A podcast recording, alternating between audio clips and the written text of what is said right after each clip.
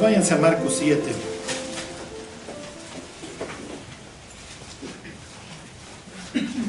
Vamos a... Pues vamos a la mitad, ¿se acuerdan? Les hago resumen. Jesús va a tener otra vez este encuentro con los fariseos. Nosotros partimos de la base que los fariseos son malos, ¿ok? Porque tenemos todos estos, eh, pues, ¿cómo les diré? Enfrentamientos, toda esta antagonía que muestran los evangelios. Y de repente aparecen fariseos buenos, o, desde nuestro punto de vista serían, bueno, no piensen en Nicodemo, este, José de Arimatea. Ahorita vemos que, qué opinaría otro fariseo de ellos, qué es lo que está sucediendo. Bueno, ¿se acuerdan que el fariseo es, este, quiere decir separado, apartado? ¿no? Y ellos son los sheriffs y tienen antepasados que durante las guerras este, contra los griegos, contra los Seleucidas, ¿se acuerdan? Se rifaron y prefirieron muchos de ellos morir antes que negar a Dios. Y entonces en su mentalidad es, ¿cómo, ¿cómo nos va a bendecir Dios si estamos viviendo muy mal? Y piensen en todas estas oraciones que hay en la Biblia de Esdras, de Nehemías, de Daniel, en donde reconocen sus faltas y dicen, sí, hemos pecado, Dios, por eso, por eso vivimos hoy como extranjeros en nuestra propia tierra, etcétera, etcétera. ¿Cuál fue el problema de los fariseos, se acuerdan? El problema de los fariseos es que ellos quieren cambiar la conducta de las personas y eso no sirve, acuérdense. Dios no cambia lo que hacemos, cambia lo que creemos, porque lo que creemos determina lo que hacemos. Si nosotros creemos que cualquier persona que no tiene a Cristo se va a ir al infierno, pues es natural que le vayamos a hablar de Cristo, ¿están de acuerdo? Entonces, este, un día me invitaron ahí al té que estaban haciendo ahí pues, unos alumnos, una especie de debate, entonces tenían que invitar a alguien como que, pues, mm, no sé, apoyar a su punto o lo que quieran. Y entonces me preguntaba una alumna ahí de, de ese salón, oye, ¿por qué ustedes son insistentes? Le dije, mira, más allá de que tú creas que esto sea verdad o sea mentira, en nuestro cerebro la persona que no tiene Cristo se va a ir al infierno. Entonces, si tú pensaras que el de al lado se va a ir al infierno, estarías haciendo lo mismo que yo. Y entonces me dijo la chava, pues sí, tienes razón. Le dije, ya, tú puedes creer o no en el infierno, eso ya es tu rollo.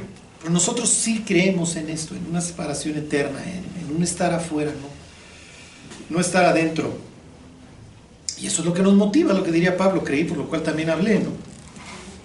Bueno, la mentalidad de los fariseos es, ¿cómo nos va a bendecir Dios si nos estamos portando re mal? Entonces, ¿qué hacemos? Bueno, pues vamos a dedicarnos a decirle a la gente que está haciendo mal. Y es más, para evitar que la gente se porte mal, vamos a ponerle mayores mandamientos y entonces así los alejamos. Y entonces, miren, Dios dijo que no tomemos su, nombre en vano. La expresión también puede decir que lo alcemos, que es mucho más profundo, portarlo pudiera ser. ¿Ok? Entonces, mira, para no caer en ese mandamiento, ¿se acuerdan? Ni lo menciones. Entonces no mencionamos a Dios. Entonces cambiamos palabras como, en vez de decir Dios, decimos cielo. Si se acuerdan del pródigo, Jesús cuando cuenta la historia del pródigo, como no quiero ofender al auditorio fariseo, en la historia cuenta que el, joven le dice, he pecado contra el cielo y contra ti. Entonces Jesús está siendo respetuoso con su auditorio, pero no es que él lo compre, si se entiende que lo mismo hubiera dado que hubiera regresado el joven y hubiera dicho, he pecado contra Dios y contra ti. Para nosotros no haría la mayor, más mínima diferencia, para los fariseos sí, porque tú no puedes mencionar el nombre de Dios y nosotros le preguntaríamos a los fariseos, ¿dónde dice? Lo que te prohíbe es que lo tomes en vano. ¿Sí me explicó? Que te pongas un cohete y salgas a hablar de Cristo. Eso es lo que está prohibiendo. O sea, si ya vas a ser del pueblo de Dios, vas a tener que portar el nombre con honor. Piensen en un uniforme, en una bandera. ¿Sí me explicó? O sea, imagínense que un americanista traiga pues, toda furry su playera. No, la quiere traer linda, pues es americanista. Le atribuye un valor a su playera. No entendemos cuál, pero bueno, le atribuye algún valor.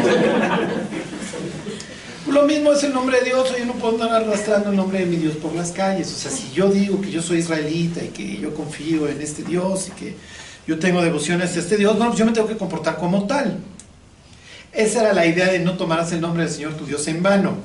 No que no mencionaras, pero bueno, si alguna vez han intercambiado un correo o WhatsApp con algún judío ortodoxo, les pone D diagonal S, D-S. ¿Por qué? Porque pues, no puedo mencionar el nombre de Dios. Y dices, pues lo estás mencionando ahí, digo, no pusiste la I y la O, pero entiendo perfectamente a quién te estás refiriendo. Bueno, entonces en mi mentalidad yo voy a cambiar la conducta de las personas. No funciona y entonces a lo que se dedican es, desgraciadamente, y eso se los reclama Jesús, a ser hipócritas. Hacen a gente actores. Y cuando convierten gentes, porque tenían muchos de ellos esta idea de vamos a evangelizar, les llamaban prosélitos, decía Jesús, le hacen dos veces más hijo del infierno porque lo convirtieron en un actor. La religión, acuérdense, no funciona. El problema del corazón, el problema del ser humano está en su corazón. Entonces acuérdense, pueden poner al ser humano en el paraíso nuevamente si no le cambias el corazón.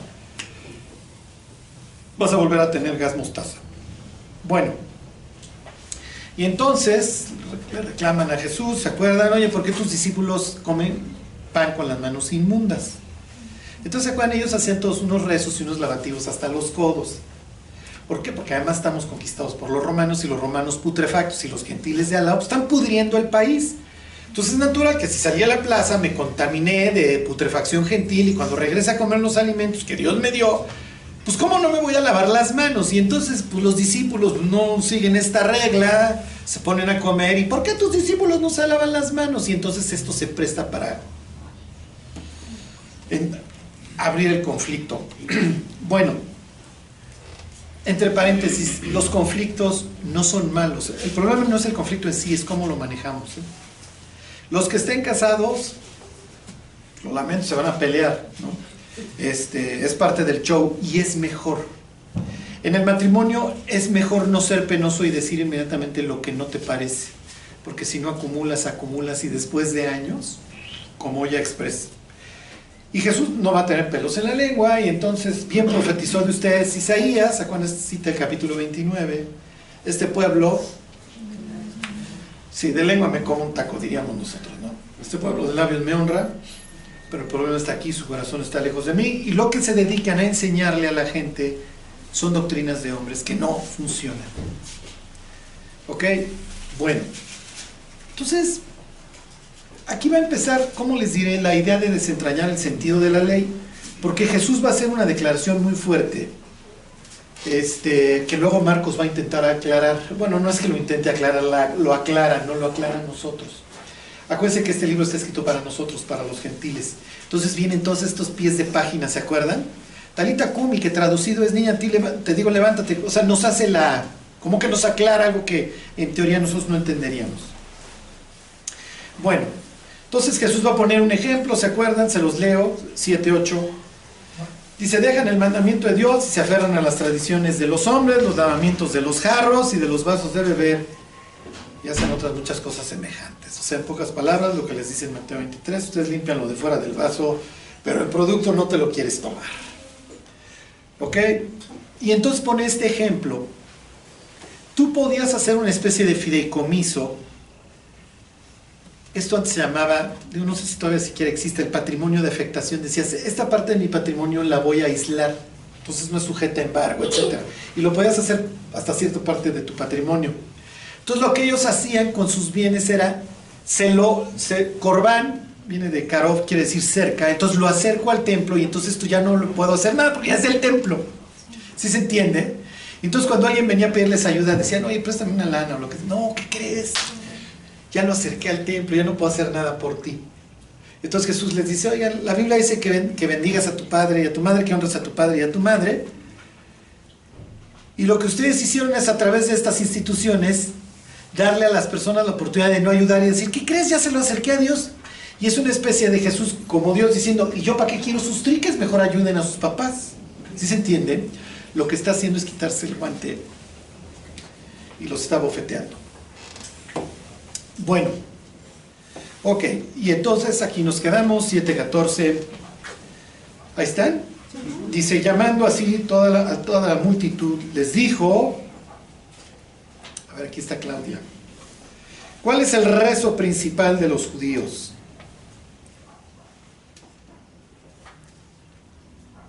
¿Alguien sabe? ¿A poco no tienen amigos paisanos o qué? De este lado no hay. no llegan hasta el oriente. Les da miedo el oriente, dicen, no, pues para allá se fue Caín. Exactamente. Oye Israel, el Señor tu Dios, el Señor tu Dios uno es. ¿Se acuerdan? Y amarás al Señor tu Dios con todo tu corazón, con todas tus fuerzas y con toda tu alma. Fíjense cómo arranca Jesús. Si está hablando en su idioma, Shema quiere decir escucha, oye. Fíjense cómo arranca Shema. Sí, pero en vez de decir, oye Israel, el Señor tu Dios, va a venir este, este, este planteamiento. Ok, entonces les dice, hoy oídme todos y entended. Nada hay fuera del hombre que entre en él que le pueda contaminar, sino lo que sale de él. Eso es lo que, eso es lo que contamina al hombre. Todos preferimos mostrar el maquillaje, etc. Pero no lo podemos engañar. ¿eh? No, no, no, digo, no, no, no, no podemos engañar.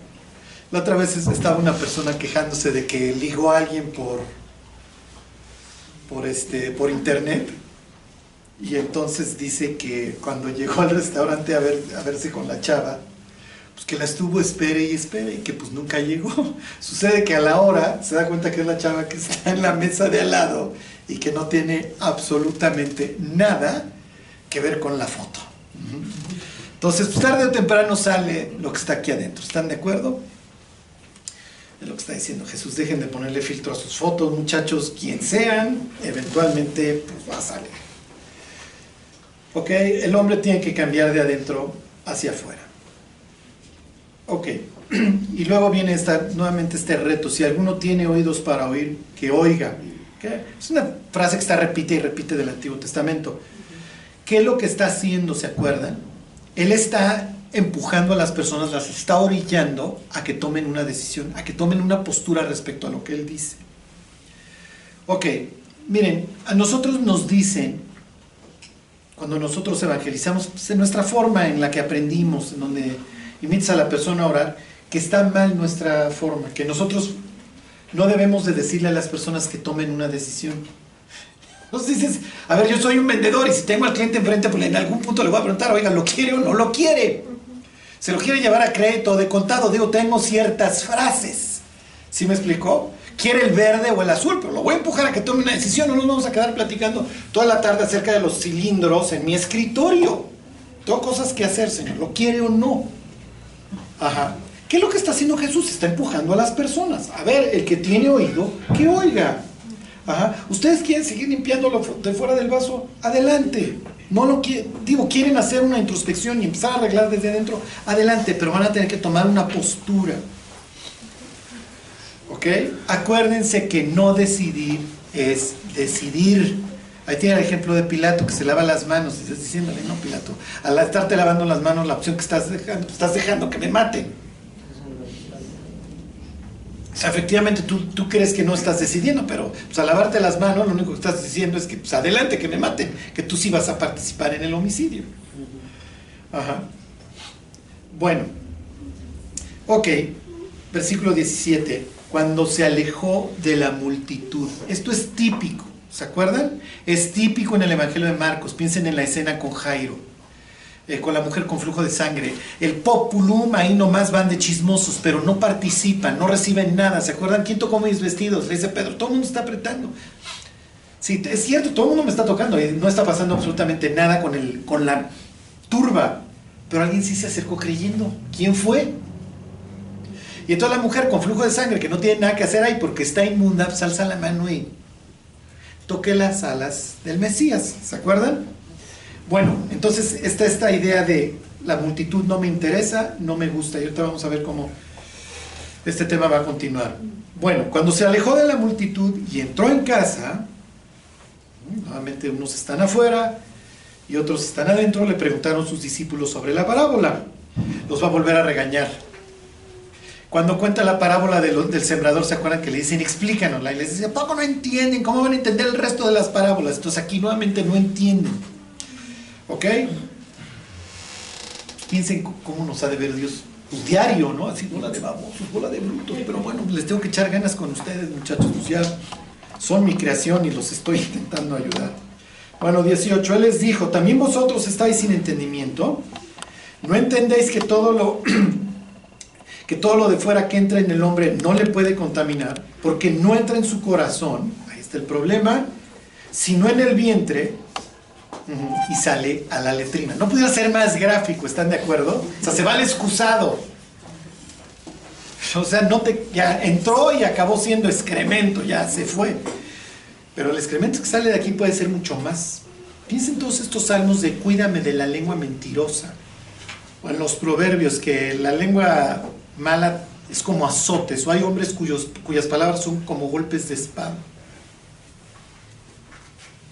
El daño que los seres humanos podemos hacer, que brota de nuestro corazón, es incalculable. ¿Ok? Ahorita vamos a ver cómo se va desarrollando esta historia porque todo está ligado. Bueno, fíjense la frase, hagan de cuenta así la editorial que pone Marcos. Esto decía, que está aclarando lo que dijo Jesús. ¿Se acuerdan del vocero de Fox? O sea, que ya no sabe ni cómo arreglarlas. Bueno, pues Marcos la va a hacer así del vocero y, y se va a aventar una de aquellas. ¿Ok? Dice, esto decía haciendo limpios todos los alimentos. Bueno, aquí viene la pregunta. Es veramente teórica, digo, para efectos nuestros, si comes vuelve a la vida mañana. Digo, lo peor que te puede pasar es que vayas a necesitar un treda o algo para la diarrea, pero... Este... ¿Qué alimentos está haciendo limpios? ¿Todos? O sea, ya mañana Nicodemo, pues échate unos tacos de iguana o de cocodrilo, este, unas zancas de rana, ya no hay bronca. ¿Qué está implicando Jesús? Que sus paisanos ya pueden comer lo que quieran o que no son necesarios los lavados estos. Pero, pues sí, no quiere decir que mañana vayas a comer ratón. O sea, come lo que quieras dentro de los parámetros de la ley. ¿Se acuerdan? Pues que rumie y que tenga pezuña hendida y si es del mar, que tenga aletas y este y escamas. Pero no, no, es que, no es que vayas a contaminar la comida si no hiciste el ritual antes de lavarte hasta los codos las manos. ¿Qué está sucediendo? ¿Está haciendo limpios todos los alimentos? ¿Qué pasa si alguien escucha en ese instante a Jesús? Acuérdense, aquí estamos territorio hebreo, ¿eh? estamos en Genezaret, ¿se acuerdan? Estamos ahí en el norte, en Galilea, pero estamos hablando entre paisanos. Y Marcos pone esta aclaración, haciendo limpios todos los alimentos. ¿Para quién está escrito esto? Y nosotros como gentiles, si leemos esto, ¿qué? ¿Qué vamos a pensar? Pues que está abierto el menú, ¿están de acuerdo? Sí, pero si soy un judío y me cae en las manos el, el Evangelio de Marcos, ¿qué voy a interpretar? Bueno, está haciendo limpios todos los alimentos en el sentido de que de que no tienes que hacer todo el borlote porque no lo establece la ley. La ley nada más dice que no comas estos.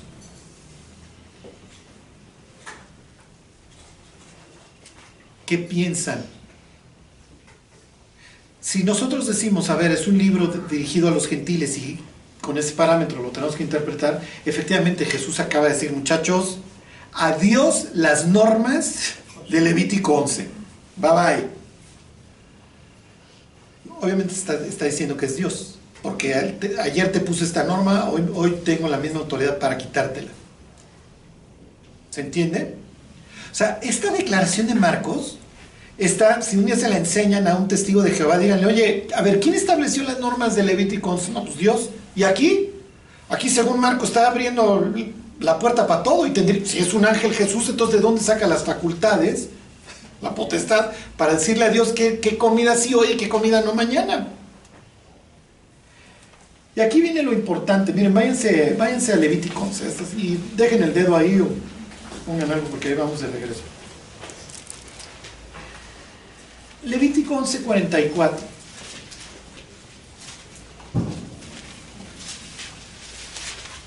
Ellos no tienen la ciencia como para entender que un ratón es lo más insalubre. ¿Sí me explico? Digo, igual si tienen una idea, oye, pues estos son animales carroñeros, se alimentan de basura, de cadáveres, pues sí, lo más probable es que no sean muy sanos.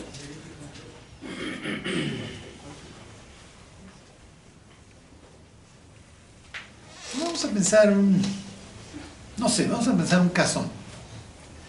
Alguien vive en la costa, ahí, este, vamos a pensar Jafa, ¿no? Gaza, Azoto, sería un nombre de aquella época, ahí vive en Cesarea. Y entonces un día está ahí, hay un pescador, le dice, mira, hoy pesqué. Olvídense ya de cazón, un pez que no tenga escamas. Ahí está menos claro, ¿están de acuerdo? Pues lo más es que sea limpio, lo acabas de sacar del agua, la sal es buena, es lo que utilizamos para que las cosas no se pudran. Pues no le veo, o sea, en mi mente científica del año cero, pues no le veo tanto problema. Pero ¿qué habrá querido decirme Dios cuando me prohibió ciertos alimentos? Piensen en algo en donde hoy nosotros nos estemos contaminando y que Dios no prohíba expresamente. Dice Netflix. ¿Sí me explico? Cuando Dios le dice eso, mira, no comas esto, va a acabar diciéndole, hasta cierto punto es una nimiedad, mi cuate, pero no te contamines por tonterías. Y hay veces que los cristianos nos contaminamos. Vendemos muy barata nuestra alma, es lo que les quiero decir.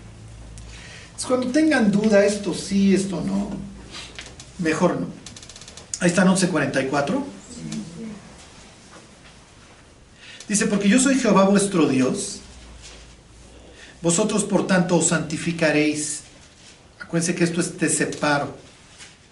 Tú eres un pueblo distinto. Y seréis santos, porque yo soy santo. Así que no contaminéis vuestras personas con ningún animal que se arrastra sobre la tierra. ¿Ok? Esa sería como la moraleja. A ver, miren, no es tan importante, pero son cosas chicas por las que podemos contaminarnos. ¿Sí se entiende? Esto es como dice el libro de Eclesiastés, que no importa qué tan buen perfumista eres, si a tu perfume le cae una mosca, ya nadie te lo va a querer comprar. Y dice así, una pequeña tontería afecta al que es considerado sabio. ¿Sí se entiende? No es importante. Hoy la cuestión si comemos o no comemos no importa. La idea es que no tropecemos a los demás. Ok, bueno, regresense. Regresense a la historia.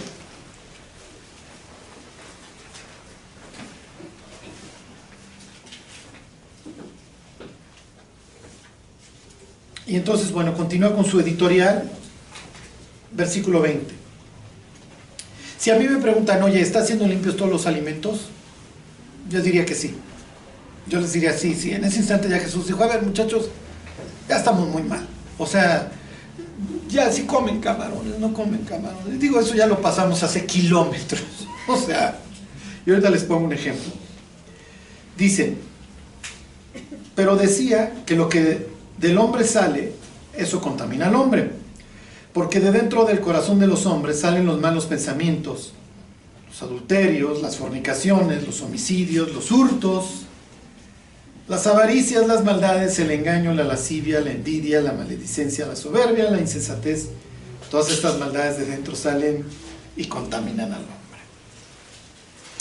Ok, les voy a poner un ejemplo. A ver, váyanse al Salmo 51.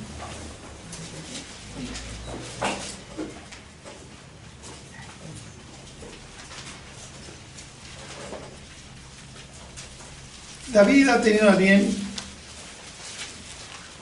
bajarle la mujer a literalmente a su amigo.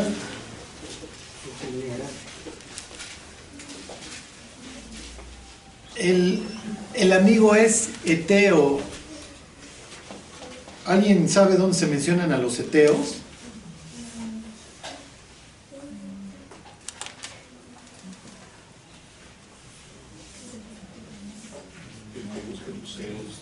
Exactamente. Estos, los que vieron la del domingo, pues el domingo hablábamos de los hebeos, bueno, pues están en el hit igual los eteos. Eteo Fuchi, ¿ok? Eteo es pueblo destinado a la destrucción. He aquí yo he hecho delante de ti al amorreo, al eteo, al ebeo, al jebuseo, bla, bla, bla. ¿Ok? Entonces tienen un convertido tipo Ruth, ¿ok? Tiene ahí un gran cuate que se llama Urias, quiere decir este, llama de Dios, pues, gran cuate, ¿no? Imagínense cuando llegó Urias al cielo, ¿no? Y Dios, ¿a qué pueblo me invita? o sea, ¿de qué se trata? Los eteos admitían el rescate en el caso del homicidio. ¿Ok? Los israelitas tienen eso prohibido desde, desde que se lo ordenan a, a Noé. El que derrame sangre humana, te lo echas, porque el hombre está hecho a semejanza de Dios. Si tú matabas un eteo y venía el familiar a matarte, le podías dar una lana o le podías dar un esclavo. Ah, bueno, ya me lo repusiste. Imagínate, le matabas a la esposa, a la hora que venía a vengarse, le presentabas una chava más guapa, está bien, y se acababa el problema. ¿Ok? Para que vean cómo se agrava la historia de David y Betsabé. O sea, todos los detalles que va pintando la historia es de un eteo que, se, que viene de una nación que no le da valor a la vida. Pero él se convierte ahora a este pueblo en donde sí le dan valor a la vida y ahí es justo donde su vida importa un comino por bajarle la vieja. Entonces toma a Betsabé, mata a Urias y después va a venir la cosechota, lo enfrenta a Dios, Dios es el que toma la iniciativa y entonces cuando David se arrepiente escribe el Salmo 51. El Salmo 51 es un salmo básicamente de arrepentimiento. Si un día no saben qué hacer, están testificando a alguien y le dicen, ¿quieres orar? Este es un modelo de oración buenísimo, los primeros 3, 4 versículos. ¿Okay? Está manifestando una persona que está arrepentida genuinamente de lo que hizo. Bueno. Les voy a leer el 17 en adelante. Los sacrificios de Dios son el espíritu quebrantado, al corazón contrito y humillado no despreciarás tú, oh Dios. Nuevamente el tema del corazón que se repite y se repite en el Salmo. ¿Ok? Crea en mí, oh Dios, un corazón limpio, renueva un espíritu recto dentro de mí. Entonces, el corazón contrito no lo vas a despreciar tú. ¿Ok? Porque el problema de David, lo que estaba dañado, estaba acá. Cuando él se asoma y ve a Betsabé, pregunta quién es y le dicen, es Betsabé, coma, la mujer de Urias. Ajá. O sea, le están diciendo, oye, pues, la chava estará guapísima, pero es la esposa de tu amigo. Y entonces le vale. Entonces, lo, de lo que está hablando no solamente es que el tipo está codiciando, está dañado del corazón. Ok. Y entonces luego dice, versículo 18, haz bien con tu benevolencia a Sión, le hace la ciudad, edifica los muros de Jerusalén. Y entonces nosotros le diríamos a David, oye David, los muros están intactos. ¿Qué es lo que sucede? Que dicen los que saben que estos son una añadidura que le pusieron los gentes que regresaron del exilio, porque tomaron el Salmo 51 como su himno. Entonces decían, Dios nos largó de la tierra porque nos portamos muy mal, hicimos puros desastres, llenamos Jerusalén de, toda Jerusalén y, y Judá de sangre. Perdónanos Dios, y como llegamos a un sitio que no tiene ni altar, no tiene templo y no tiene muros, le estamos pidiendo a Dios que nos ayude a reedificar los muros y que podamos ofrecer sacrificios nuevamente, que es lo que dice el siguiente versículo, fíjense. Entonces te agradarán los sacrificios de justicia, el holocausto ofrenda del todo quemada, entonces ofrecerán becerros sobre tu altar. Felicidades. Ok, ¿qué es lo que está diciendo David en, en este sentido con la palabra entonces? ¿O David o el escriba que le añadió estos dos versículos luego? Si arreglamos primero el corazón, luego te van a agradar nuestros sacrificios, ¿están de acuerdo? Cuando arreglemos el mugrero acá, entonces ya los sacrificios que te ofrezcamos ya te van a agradar. Si seguimos igual en el corazón, pues te podemos ofrecer los miles de sacrificios que no te interesa Dios. El problema del hombre está en dónde? Está acá.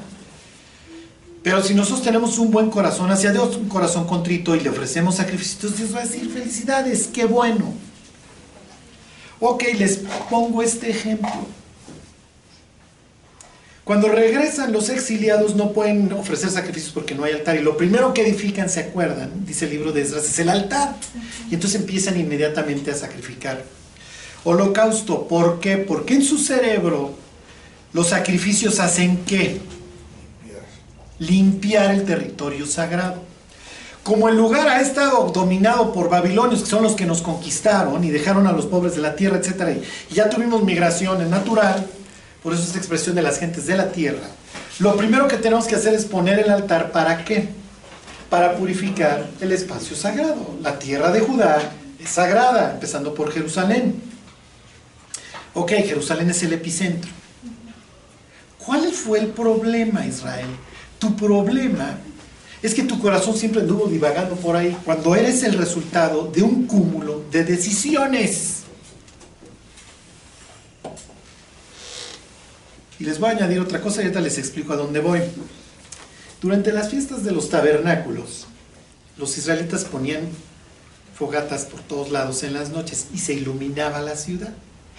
Porque celebraban la idea de que vivimos en tiendas de campaña y la columna de fuego nos dio en las noches. Entonces brillaba en las noches la ciudad durante esos siete días. Eh, durante esa época dice Jesús sus famosas palabras, yo soy la luz del mundo, el que me sigue no andará en tinieblas, sino que tendrá la luz de la vida. ¿Qué es lo que está diciendo? Yo soy la columna de fuego. Y los felicito, israelitas, qué padre que, qué padre que ustedes anden iluminando en la noche. Pero en la noche ahí están haciendo sus fogatotas y haciendo sus fuegotes y en la mañana me traen una mujer que capturaron, que agarraron en adulterio, porque me quieren matar. Bueno, la quieren matar a ella y a mí me quieren meter en problemas. ¿Sí me explico? Porque si la condeno a muerte, ahorita me agarra el centurión, cuando empiece el apedreo. Y si la eximo, entonces yo soy un tipo que no respeta la ley, porque efectivamente la ley dice esto. ¿Sí se entiende? Entonces, ¿qué le hubiéramos podido decir a los israelitas? Mire, no es necesario andar poniendo todas las fogatotas en las noches con que hubieran mantenido un fuego encendido. Ahora a Levítico 6.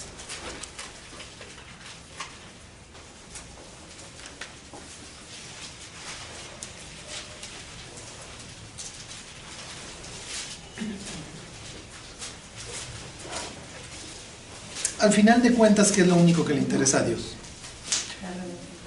Sí, que tengamos un corazón íntegro.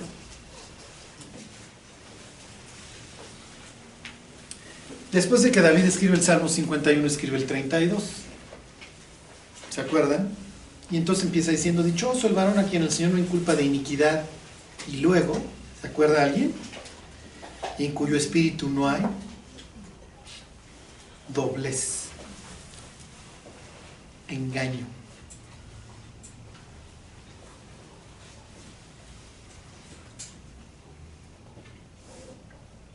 Este, ¿Qué les dije?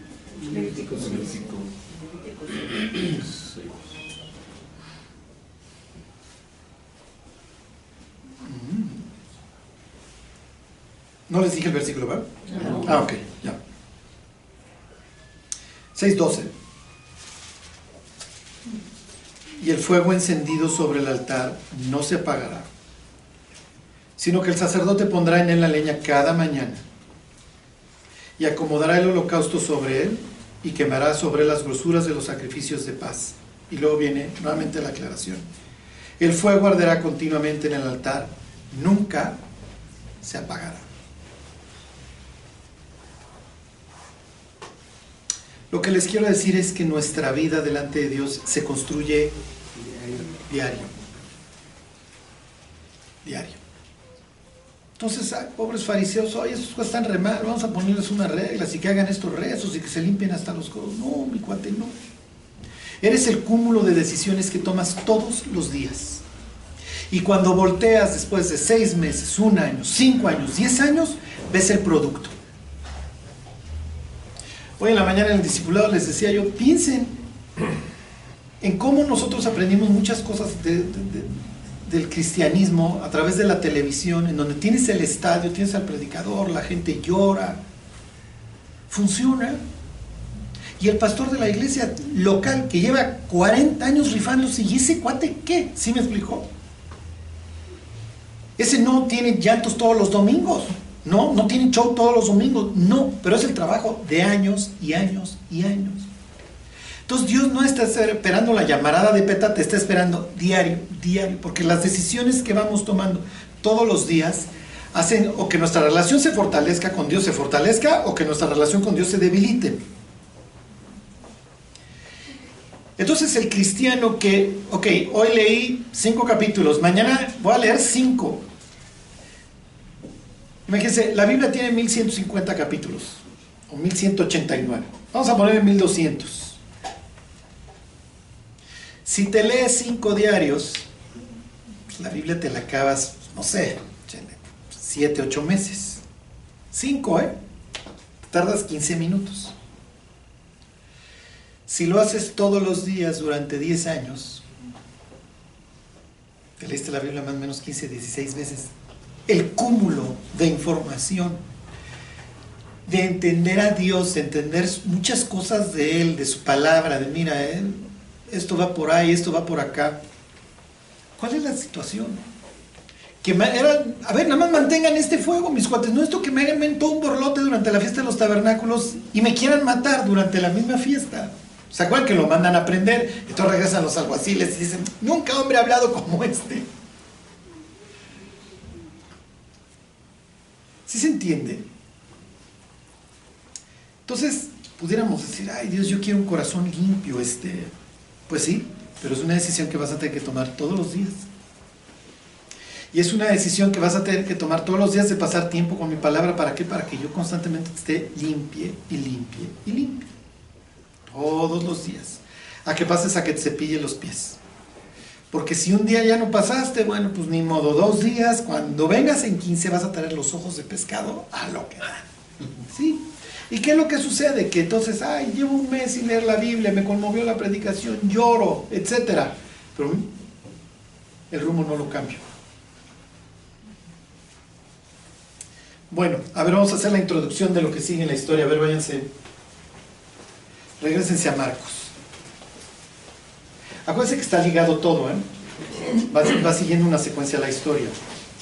Ok, ya me pleiteé con los fariseos acerca de temas de la ley relacionados con los alimentos. Esto siguió, ¿se acuerdan ya? Desde que andaban arrancando los otros espigas y todo esto, traemos pleito.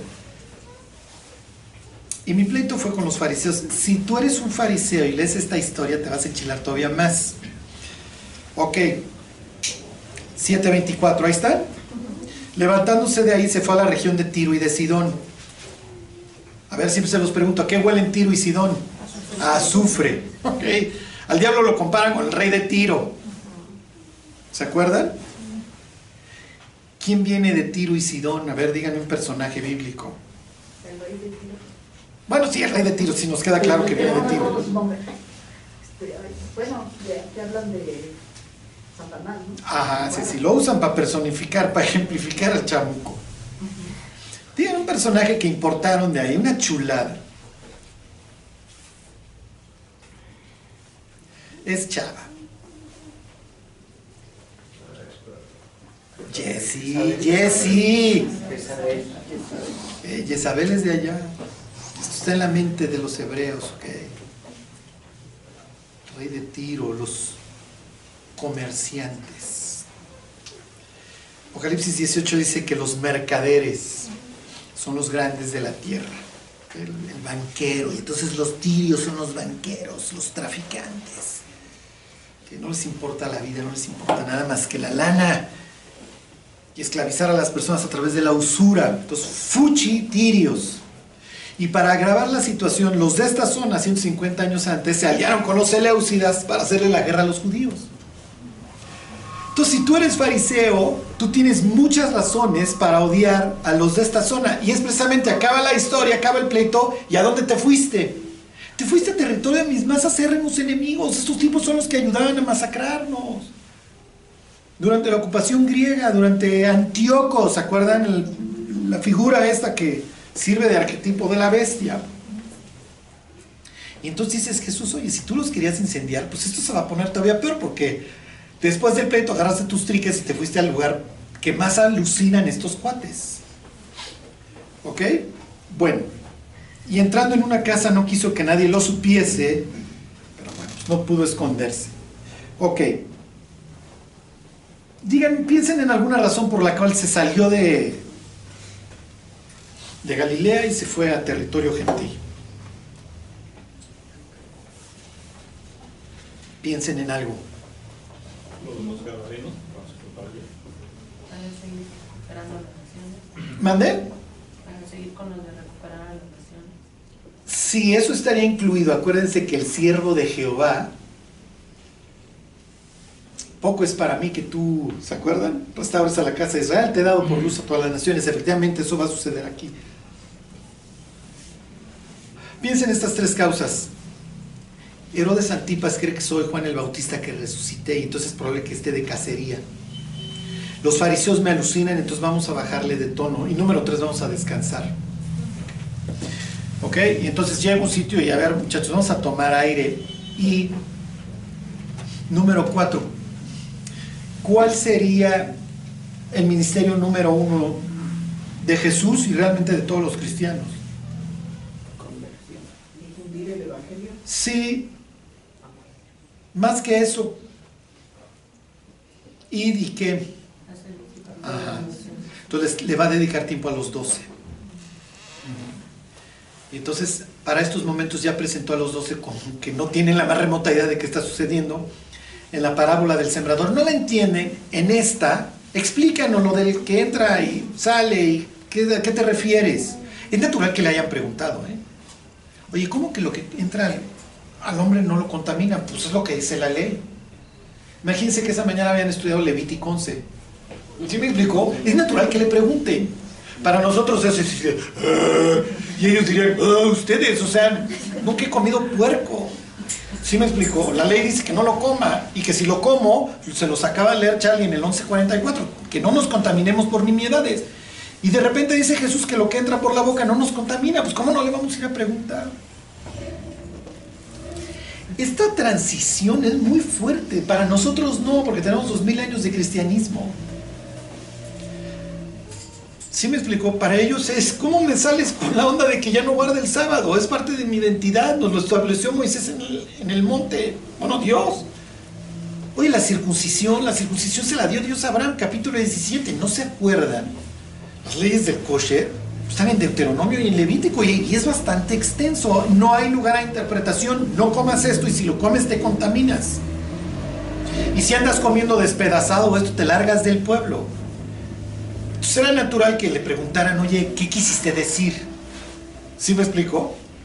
Quizá ya uno de los discípulos así con el taco de camarón, si se vale o no, porque siempre quise, ¿no?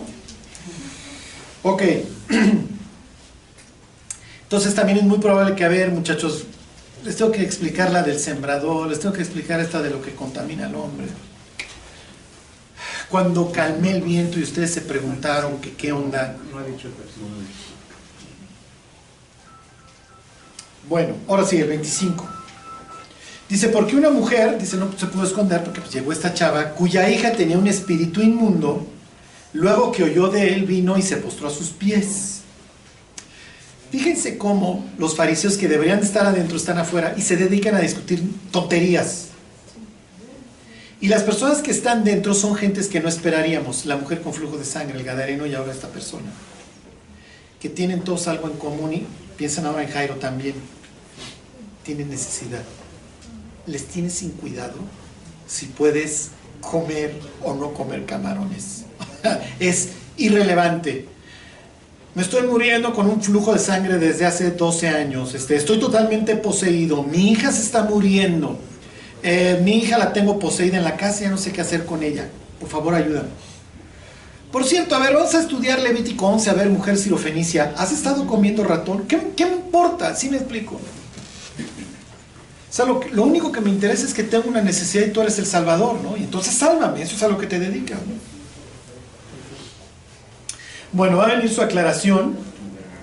La mujer era griega.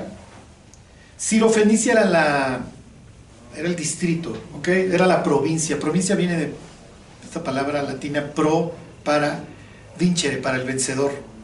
Por eso decirle a alguien que es de provincia es como yo soy chilango y tú eres, ¿sí me explico? Conquistado. No, o sea, en términos generales no. No, no lo deberíamos de usar, pero bueno.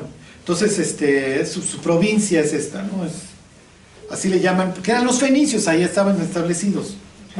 Bueno, y le rogaba que echase fuera de su hija al demonio. Ok. Cuando te llega en pleno tiro y sidón una señora diciendo que pues, tiene su hija endemoniada, Pues, ¿Qué vas a pensar tú como israelita? ¿Se acuerdan? Qué raro.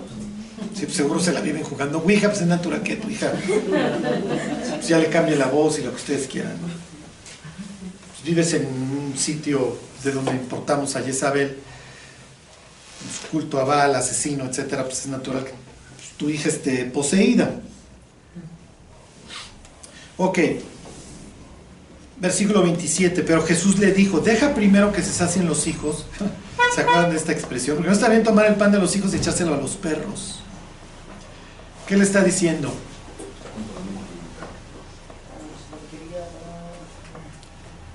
Sí, o sea, si alguien te dice, oye, no, no te puedo dar de mis comidas, porque no, no está bien dársela a los perros. ¿Ok? Sí, sí entendí. Me estás diciendo perro.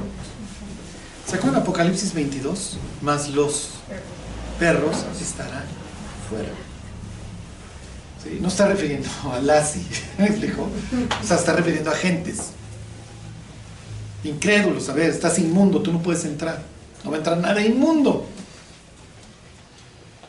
Y entonces, oye, no está bien quitarle el pan a los hijos. ¿Quiénes son los hijos? Los judíos. Jesús tiene todas estas expresiones de que si no se arrepiente, tenlo por qué. Por gentil y publicano. Gracias Jesús, que sí, ya me siento súper padre.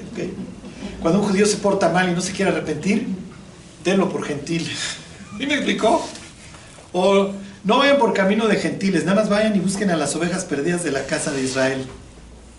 Aquí le dice a la pobre gentil esta, a ver, no te voy a dar las cosas que son de los niños, no te lo voy a dar a los perros. ¿Esto está bien o está mal?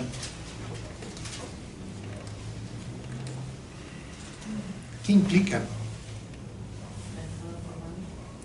¿Mm? Bueno, ahorita vemos qué está haciendo con ella. Realmente la está probando. Y ella va a aguantar el cañonazo y va a sacar 10 en la prueba. Se los vuelvo a decir, ¿qué implica que Jesús diga, no vayan con los gentiles, vayan primero a, la- a las ovejas perdidas de la casa de Israel? Tiene, tiene que poner primero en orden su casa, ¿no? Para después. Sí, sí, sí, pero piensen en Pablo. Al judío primeramente y también al griego. Dice, soy deudor a griegos, a hebreos y a griegos. Pero primero al hebreo. Y a donde llego busco la sinagoga. Como dicen, buscaba la sinagoga y la cárcel donde iba a dormir. ¿no? Era lo primero que, que buscaba cuando llegaba a algún lugar. Y si no hay sinagoga, pues al río, que es donde están haciendo los, los bautizos, diríamos nosotros, purificándose. Ahí se convierte Lidia, ¿se acuerdan? Filipos pues, no alcanzó para la sinagoga, hay poquitos judíos, entonces nos vamos a la hora de la oración al, al río. Pero pues primero busco a mis paisas. Y como ellos luego se consideran indignos, ¿qué implica? Implica responsabilidad. Sea, si un judío está leyendo esto y llega a la conclusión de que pues, efectivamente lo matamos, además utilizamos manos gentiles para matarlo. ¿Se acuerdan de Saúl? No voy a extender yo mi mano contra él. Que lo maten los filisteos. Entonces díganle a David que me traiga siempre puestos de filisteos. Y pues seguro lo van a matar. Pero no me lo voy a echar yo. ¿Quién acaba matando a Urias?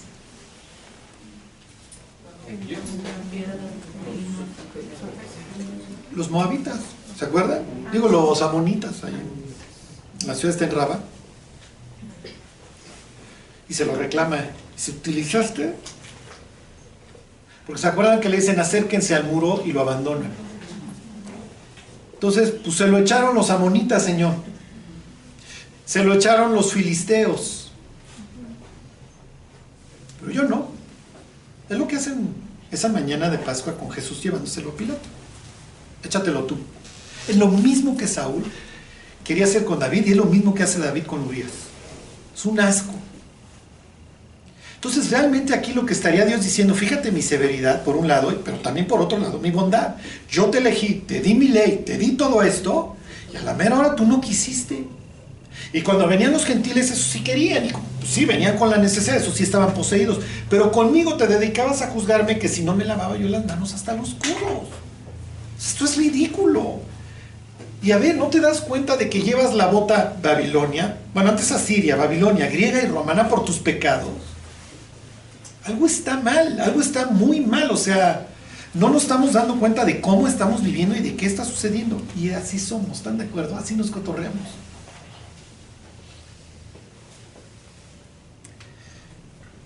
Ahorita vemos algo al respecto. Bueno, ahí siguen en la historia. Respondió ella y le dijo, sí señor, pero los perros, yo que tengo perro, pues lo sé. Los que conocen al Smuti terrible, bueno, pues saben que ahí está. Que además es muy útil tener el perro porque todas las migajas ya no te preocupas, ¿están de acuerdo? Sí pasa como aspirador. ¿eh? Puede caer la mitad del taco que... Ok, respondió ella y le dijo, sí señor, pero los perrillos de debajo de la mesa comen las migajas de los hijos. O lo que me quieras dar. No me interesa. No me importa y te aguanto que me digas perro. ¿Se acuerdan? Hay un personaje gentil en la Biblia que se llamaba perro. ¿Alguien se acuerda quién era? Caleb. Caleb. Y es un tipo ejemplar. Entran a la tierra prometida Josué y un gentil, cuyo nombre quiere decir perro. Obviamente esta figura del perro la está trayendo Jesús. Estoy en territorio gentil y traigo a colación el tema del perro. Entonces los perros no está bien, sí, pero los perros se comen las migajas. Versículo 29, entonces le dijo, por esta palabra ve, el demonio ha salido de tu hija. Y cuando llegó ella a su casa, halló que el demonio había salido y la hija acostada en cama. Lo que va a continuar, y ya lo veremos la próxima semana, es ministerio de Jesús, se va a salir de ahí y se va a seguir con los gentiles. Como diciendo, a ver, tengo, quiero tener el gozo de ver que alguien se convierte, de ver que alguien me busca con fe. Porque me tengo que ir a la Decápolis para que esto suceda. O se le tiene que estar muriendo la hija al jefe de la sinagoga, si no, no me buscan. O sea, que es necesario que Dios tenga que traer al ser humano para que se vuelva a él. Bueno, vamos a terminar con la moraleja. Váyanse a Romanos 9.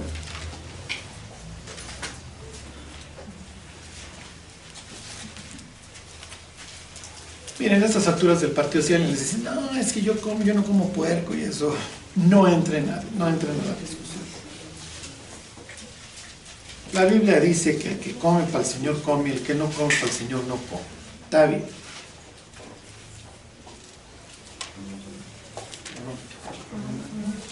Pero Cristo murió por nosotros. Bueno, antes del 9 vayan al 5. Romanos 5. Cristo murió por nosotros, no cuando éramos kosher, no cuando guardábamos el sábado, no cuando estábamos circuncidados.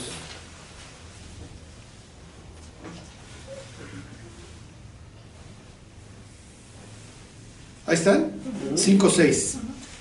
Porque Cristo, cuando aún éramos débiles, a su tiempo murió, no por los que guardan el sábado, no por los que se lavan, por los impíos.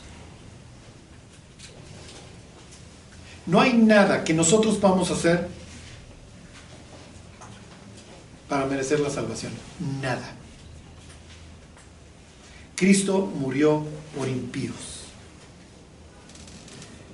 Ok. ¿Y entonces qué sucedió? ¿Lo tomó bien Israel? No. Miren, váyanse al 10 y ahorita terminamos en el 9. La cruz le manda un mensaje muy feo al ser humano porque lo presenta como perdido. Porque no hay nada que puedas hacer, mi cuate. Yo tuve que dar mi vida por ti. Tú estás muerto, ¿no? No no hay nada. Estás perdido. Es un impío. Tú no puedes entrar al cielo. No calificas. Entonces tuve que morir desnudo en una cruz y recibir el castigo que tú merecías. Si quieres, entra, ya te abrí la puerta. Oye, tengo que hacer algún mérito, no tienes que hacer absolutamente nada. Es lo que va a aclarar en este mismo capítulo 10. Porque cualquiera que qué, que invocar el nombre del Señor será salvo. Es lo que tienes que hacer, te tienes que agarrar de esto. Tienes que confiar en lo que hice por ti en la cruz, tan tan. Su sacrificio perfecto y suficiente. Nada más. No quieres, está bien. Fíjense, el pobre de Pablo 10.1. Dice, hermano, ciertamente el anhelo de mi corazón y mi oración a Dios por Israel es para salvación. Porque yo les doy testimonio de que tienen celo por Dios. Digo, nos queda claro todos los pleitos que nos hemos estado fletando aquí, ¿no? Pero no conforme a ciencia, no conforme a conocimiento.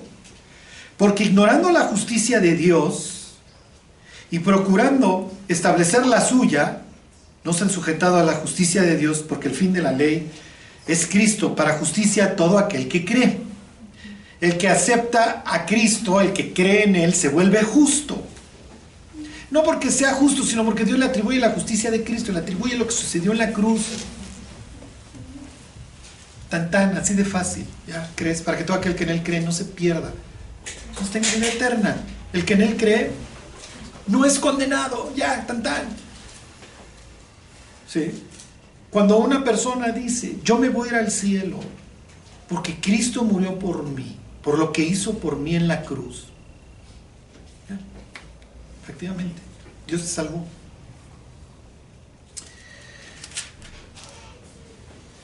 Váyanse al 9, ahí mismo.